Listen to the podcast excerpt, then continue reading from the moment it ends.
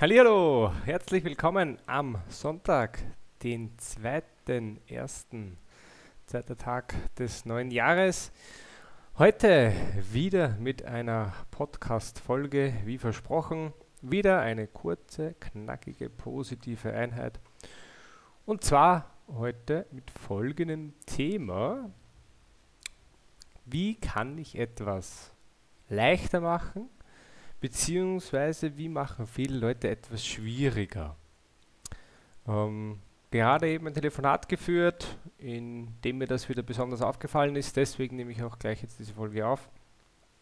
Und zwar, wenn ich jetzt hergehe und sage, okay, ich habe irgendeine Thematik zu erledigen, sei es der Hausputz, der wieder mal ansteht, sei es eine wichtige Aufgabe im Beruf, sei es ein unangenehmes Gespräch mit seinem Partner, seiner Partnerin zu führen, egal. Dann habe ich immer zwei Möglichkeiten, was ich machen kann.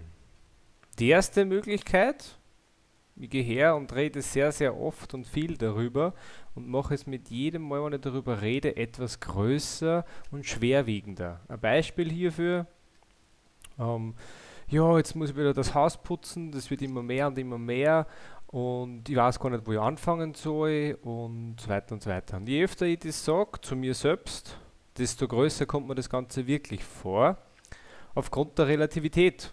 Ich habe im Kopf immer Relativität und die Relativität erhöhe ich natürlich dadurch und dadurch wird es immer ein bisschen schwieriger.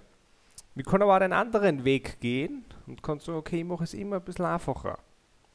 Genau das gleiche Beispiel, jetzt einfach umgeformt. Ja, ich habe das ganze Haus noch zum Putzen, ich habe noch nichts putzt. Aber ich fange einfach mal im Bad an. Das wird mir nicht lang kosten an Zeit, das wird so eine halbe Stunde dauern, dann habe ich das erledigt und dann habe ich eigentlich schon den ersten von acht Räumen erledigt. Zum Beispiel. Und indem ich das mache und immer öfter dann das quasi klein rede, desto leichter fällt es meinem Kopf, dass er das auch akzeptiert und sagt dann so, ah okay, ja gut, das ist ja nicht so arg, dann fangen wir mit dem an. Und dann sieht man das Ganze ja viel, viel schneller und leichter als Erfolgserlebnisse. Und ich glaube, dass das ganz, ganz wichtig sein kann im Umgang mit unangenehmen Tätigkeiten. Beispiel, ich habe jetzt da einen für meine Verhältnisse sehr langen Urlaub hinter mir gehabt, wo ich wirklich nichts getan habe, ähm, außer die Sachen, die mich in dem Moment halt einfach gefreut haben. Und morgen fängt das Ganze wieder an, quasi der Alltagstrott, den man so kennt. Und jetzt kann ich hergehen und kann sagen, ja passt, ähm, äh, morgen wieder anfangen, zahlt mich nicht, freut mich nicht, will ich nicht, will nur daheim bleiben, Urlaub, cool, pipapo. Oder ich gehe den anderen Weg und sage, okay, ja, passt, morgen geht's wieder los, ist halt so, ist in Ordnung.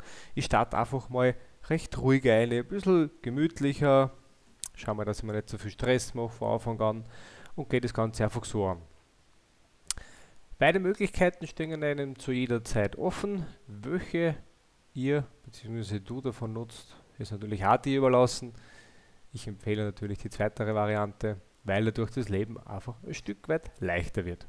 In dem Sinne wünsche ich heute einen schönen Sonntag noch und wir hören uns morgen wieder zur dritten Folge. Ciao, ciao!